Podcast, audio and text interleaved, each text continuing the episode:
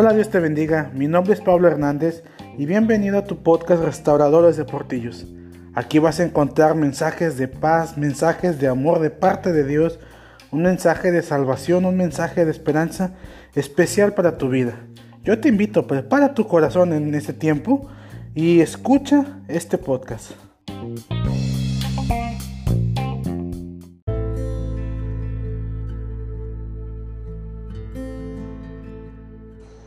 Hola, Dios te bendiga. Es un gusto enorme poder estar aquí nuevamente con ustedes. Créeme que es un gusto grande poder estar grabando estos temas, estos podcasts y espero que sean de gran bendición para tu vida, que sean de gran bendición para tu persona. En este tiempo vamos a compartir este tema que se llama Corrijamos lo deficiente en nuestras vidas. ¿Cuánto hace falta realmente corregir cosas en nuestras vidas? Te aseguro que muchos de nosotros, o si no es que todos, tenemos tantas cosas deficientes en nuestras vidas que es necesario corregirlas.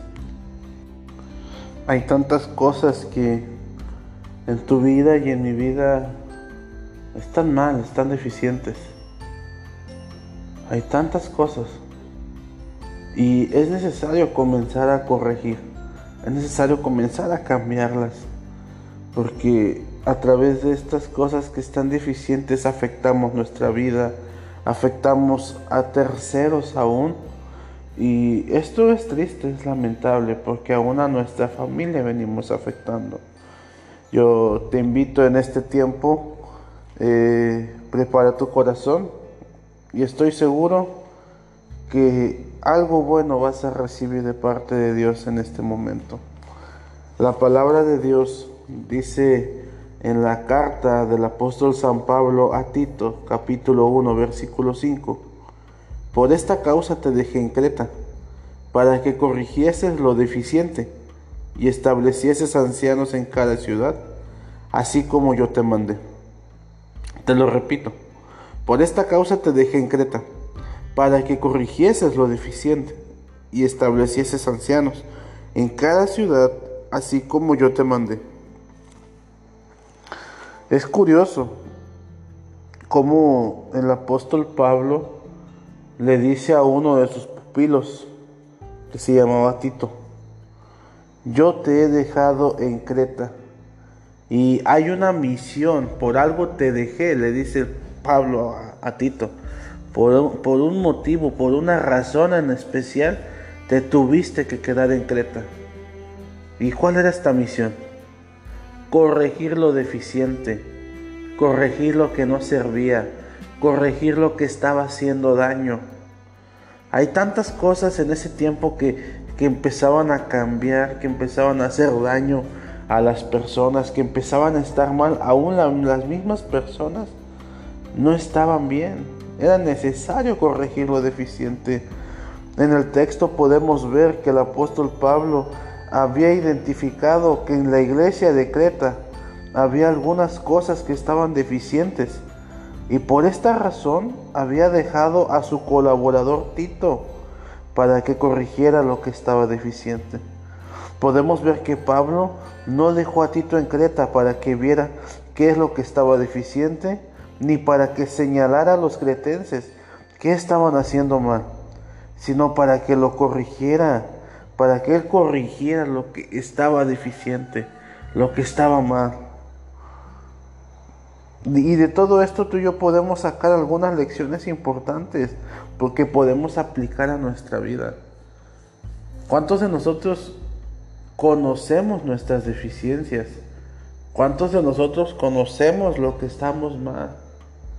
Mas sin embargo, nada más en eso nos quedamos. En conocer y saber qué es lo que está mal.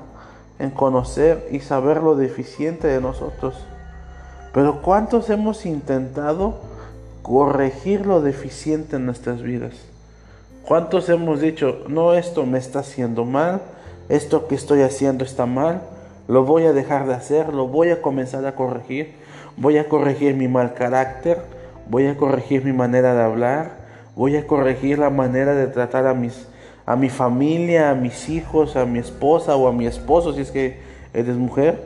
Eh, ¿cómo, cómo, cómo decir? Es tiempo de empezar a corregir lo que está haciendo daño a mi persona, a mi familia, a mis amigos, aún a mis vecinos. Es tiempo de comenzar a corregir. Ya no, no es tiempo nada más de que señalemos y de que veamos y de que sepamos en qué estamos mal, sino que es tiempo de que debemos de comenzar a corregir todo esto. No podemos ser indiferentes con las cosas que están deficientes. Tenemos que corregirlas. Tenemos que dejar de ser indiferentes y hay que comenzar a actuar. Hay que comenzar a corregir lo que tú y yo ya sabemos que está mal en nosotros. Hay que comenzar a actuar y corregir todo eso. Es necesario. No debemos acostumbrarnos a vivir mal. Tenemos que corregir lo que estamos haciendo mal. Te aseguro que llevamos tantos años con algo deficiente en nuestra vida que ya nos acostumbramos a ellos y, decimos, es que es parte de mí, es parte de mi personalidad, es que yo así soy y es que pues así siempre seré y el que me quiera así me tiene que aceptar. Pero no es así, tú y yo podemos esforzarnos, tú y yo podemos hacer ese esfuerzo para comenzar a corregir lo que está mal en nosotros. No basta con reconocer o señalar que está deficiente, es necesario corregirlo. ¿Cuántos de nosotros tenemos en casa tal vez alguna puerta que rechina? Es molesto escuchar el rechinido de esa puerta. Pero cuán trabajoso es ir y ponerle un poquito de aceite a esa puerta para que deje de rechinar. ¿Por qué rechina? Por falta de grasa. Al rechinar se hace una puerta deficiente. Y algo deficiente no nos sirve. ¿Cuántos de nosotros tenemos algo básico, por ejemplo el cargador de un celular? Que tienes que estarle ahí moviéndole en la entrada de tu celular o tienes que estar moviendo el cable para que puedas cargar tu celular, corriendo daños de que tal vez eh, tu celular pueda explotar, tú te electrocutes o algo más pueda pasar. Cuán fácil es corregir eso y cambiar de cable por uno nuevo, quitar ese viejo y poner uno nuevo. O sea, no es necesario nada más conocer lo que está mal, saber que está mal, sino que es necesario que aprendamos a corregir, a cambiar todo lo que está deficiente. Nosotros como personas tenemos que corregir lo deficiente primero en nuestra vida, para así poder ayudar a corregir a otros la vida de ellos. La verdad, somos, como seres humanos, somos muy buenos viendo los errores y los defectos de otras personas. Somos muy buenos viendo en lo que están mal todo, todos los demás. Nosotros nunca estamos mal, siempre estamos bien en lo que decimos. Y vemos cuando alguien falla, vemos cuando alguien está mal, vemos cuando alguien se equivoca.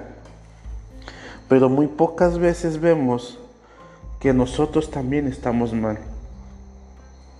Muy pocas veces vemos que nosotros nos estamos equivocando.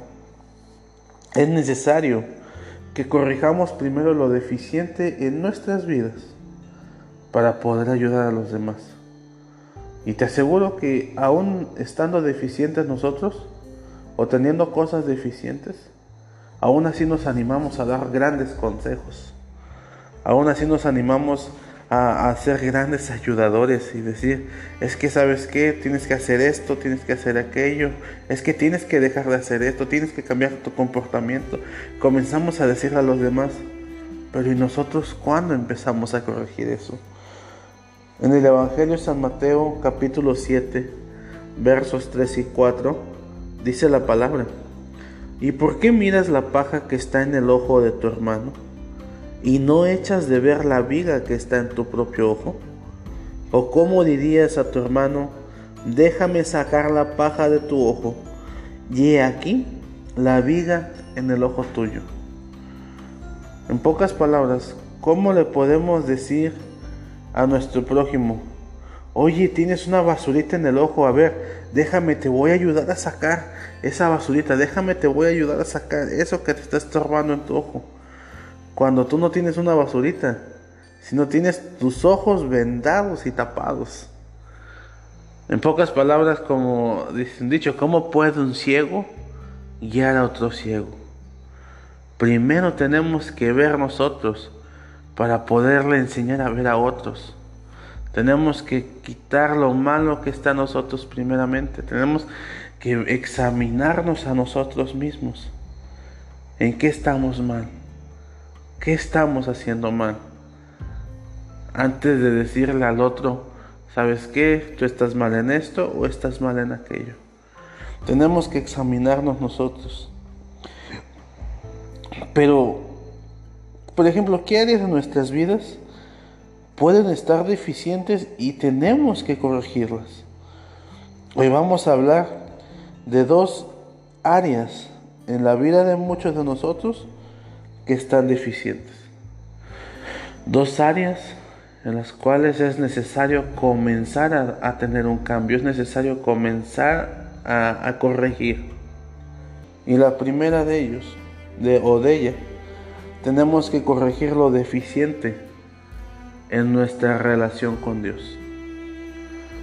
Te pregunto, ¿cómo estás con Dios? ¿Cómo está tu relación con Dios? ¿Crees que hay un Dios? Está bien, a lo mejor sí crees que hay un Dios. Pero ¿qué tanto hablas con Dios? ¿Qué tanta confianza le tienes a Dios? ¿Qué tanta seguridad tienes en Dios? ¿Algo ha pasado que ha hecho que tu relación con Dios se corte? Es tiempo de comenzar a o empezar a corregir esto o tu relación. Si tu relación con Dios está deficiente, es tiempo de que comiences a corregir eso y comiences a, volver a formar esa relación con Dios, a restablecer tu relación con Dios. Apocalipsis capítulo 2 nos dice, yo conozco tus obras y tu arduo trabajo y paciencia, y que no puedes soportar a los malos, y has probado a los que dicen ser apóstoles, y no lo son. Y los has hallado mentirosos, y has sufrido, y has tenido paciencia, y has trabajado arduamente por amor a mi nombre, y no has desmayado. Pero tengo contra ti que has dejado a tu primer amor.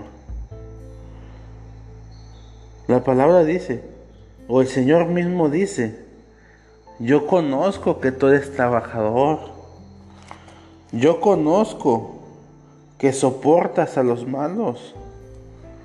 Yo conozco tu vida, todo lo que has sufrido. Yo conozco la paciencia que has tenido. Yo conozco todo el trabajo que has hecho y no has desmayado, pero tengo algo en contra tuya. Me has dejado, dice el Señor. Te has alejado de mí. Te has separado de mí. Posiblemente nosotros, al igual que la iglesia de Éfeso, somos gente de mucho conocimiento, de mucho trabajo pero hemos descuidado nuestra relación con Dios. Tenemos que reconocer que no es lo mismo creer en Dios y tener una relación con Dios. No es lo mismo. Mucha gente cree en Dios, pero muy pocos tienen una relación con Dios. Algunos trabajamos tanto que no tenemos tiempo para hablar con Dios. Estamos tan ocupados en los quehaceres de la vida que se nos olvida que hay un Dios que nos está esperando para hablar.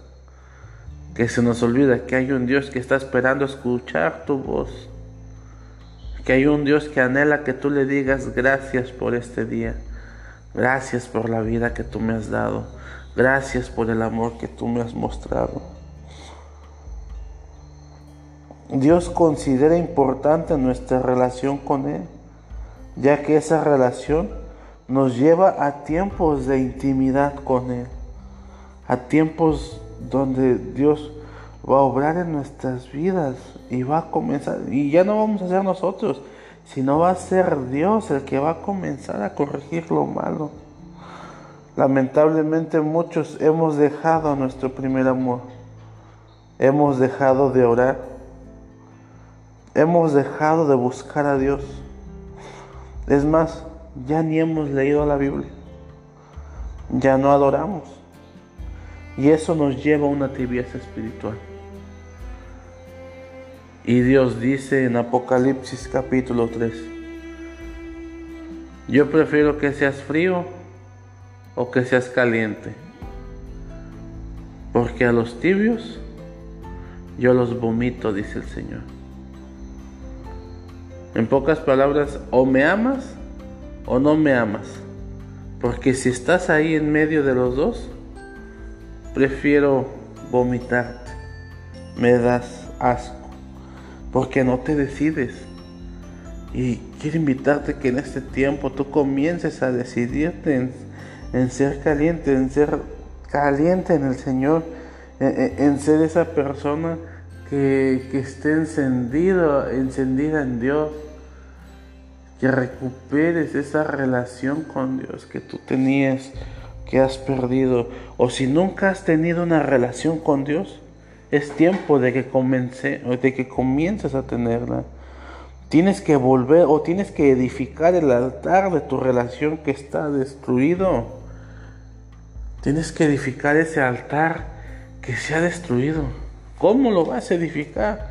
Si me preguntas cómo le hago para levantar ese altar, comienza a orar.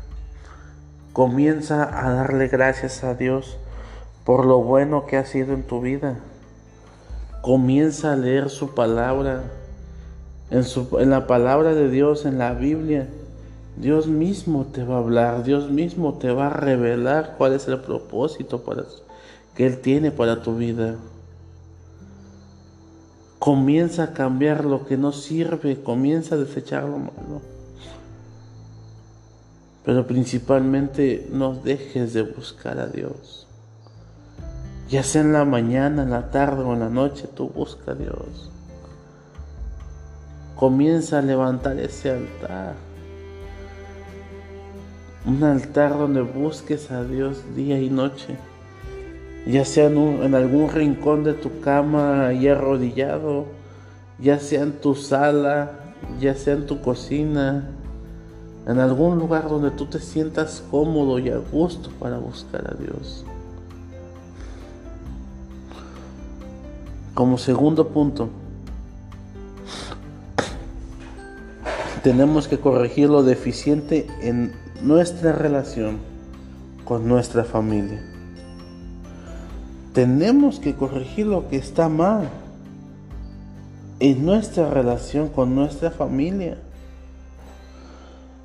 Colosenses capítulo 3 versículo 18 al 21 dice, casadas, estén sujetas a sus hijos, a sus maridos, perdón, como conviene en el Señor. Maridos, amen a sus esposas y no sean ásperos con ellas.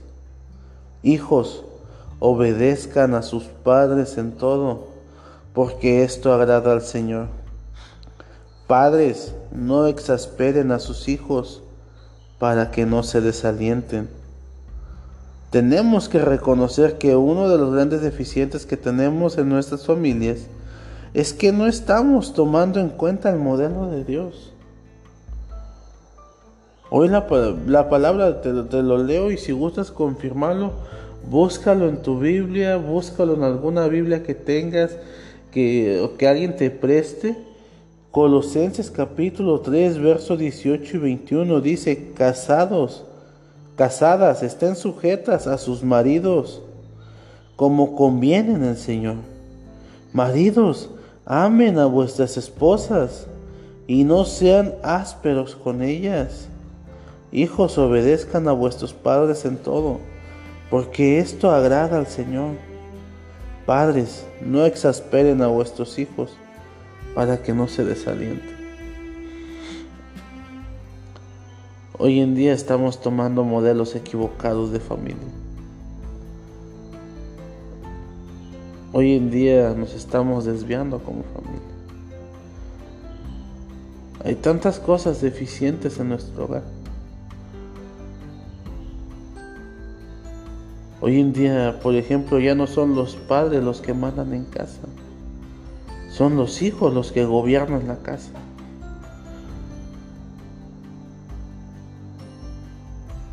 Hoy en día, desafortunadamente, ni los maridos ni las esposas se aman.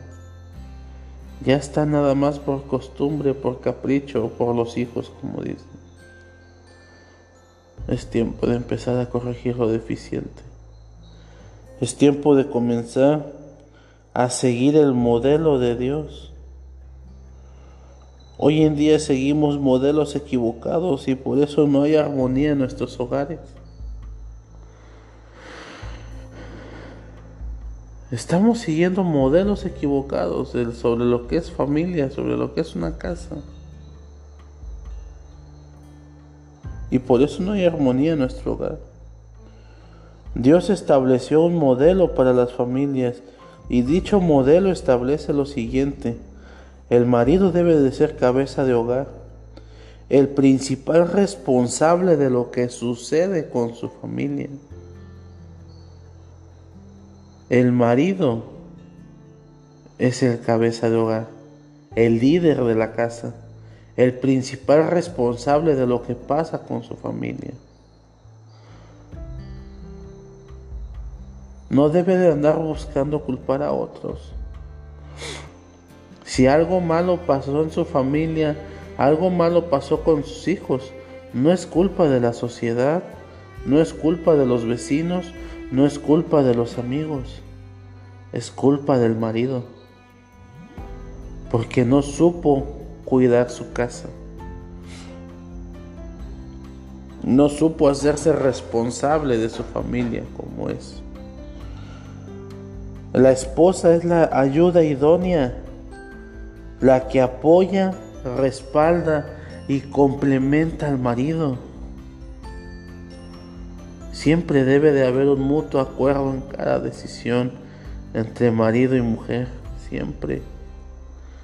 Por eso hoy en día tantas familias están peleando, porque los esposos no se ponen de acuerdo para tomar decisiones. Cada quien toma las decisiones a su gusto o como ellos quieren y después andan discutiendo porque alguno está en desacuerdo. La esposa debe de ser ayuda idónea, el apoyo, el respaldo y el complemento del marido. Entre los dos deben saber gobernar a sus hijos, cuidar su casa. Los hijos deben de obedecer y honrar a los padres y recompensarlos el día de mañana cuando los padres ya sean grandes, con cuidados y amor. ¿Cuántos hijos hoy en día, cuando los padres se hacen viejos, deciden ir a dejarlos a un asilo? Deciden encargarlos con alguien más. O los abandonan ahí nada más. Y todavía están peleando porque no quieren ir a cuidar a mamá o a papá. Cuando ellos dieron todo por nosotros. Y nosotros como padres, teniendo hijos, no debemos hacerlos enojar sin motivo alguno. No debemos hacerlos sentir mal. Hoy es tiempo de que empecemos a corregir estas dos áreas. Nuestra relación con Dios y nuestra relación con nuestra familia. Te pregunto, ¿cómo está tu relación con Dios? ¿Cómo está tu relación con tu familia? ¿Qué tanta confianza le tienes a tu esposo o a tu esposa? ¿Qué tanta confianza le tienes a tus hijos? ¿Con qué tanto amor tratas a tus padres? Es tiempo de corregir lo que está mal en nosotros. Dejemos de corregir a los demás y comencemos a corregirnos a nosotros. Porque ¿cómo puede un ciego guiar a otro ciego? ¿Verdad que no se puede? Yo te invito, si están tus posibilidades en este momento, ora a Dios y pídele que Él te ayude a cambiar. Porque nosotros con nuestra propia fuerza nunca vamos a poder cambiar. El único que nos va a poder ayudar a cambiar lo deficiente, a corregir lo deficiente en nuestras vidas, es Dios. Es más, Él mismo establece en su palabra que Él dice, yo soy el que hace todas las cosas nuevas. Dios puede cambiar tu vida. Dios puede cambiar tu familia. Dios puede cambiarte a ti como persona. Puede cambiar tu carácter, tu manera de ser, de comportarte, tu manera de hablar. Dios puede cambiar todo, para Él no es imposible quiero dejarte con esto. Comencemos a corregir lo que está mal en nosotros. Comencemos a corregir lo que está mal en nuestras vidas. Intentemos día a día ser mejores padres, mejores hermanos, mejores hijos, mejores esposos. Intentemos ser lo mejor de lo mejor. Si algo hemos hecho mal o en algo hemos fallado, intentemos corregirlo a la voz de ya no lo dejemos para mañana. Comencemos a disfrutar de nuestra relación con Dios. Comencemos a disfrutar de nuestra relación con nuestra familia. Yo te invito, comienza a corregir lo deficiente en tu vida. Y vas a ver cómo hasta la misma gente que te rodea se comienza a sorprender de los cambios que hay en ti. Comienza a corregir lo deficiente. Ponlo en las manos de Dios y vas a ver que para Dios no hay imposibles. Dios todo lo puede. Que Dios te bendiga, que seas bendito y que la bendición abundante de Dios sea sobre tu vida y sobre tu familia.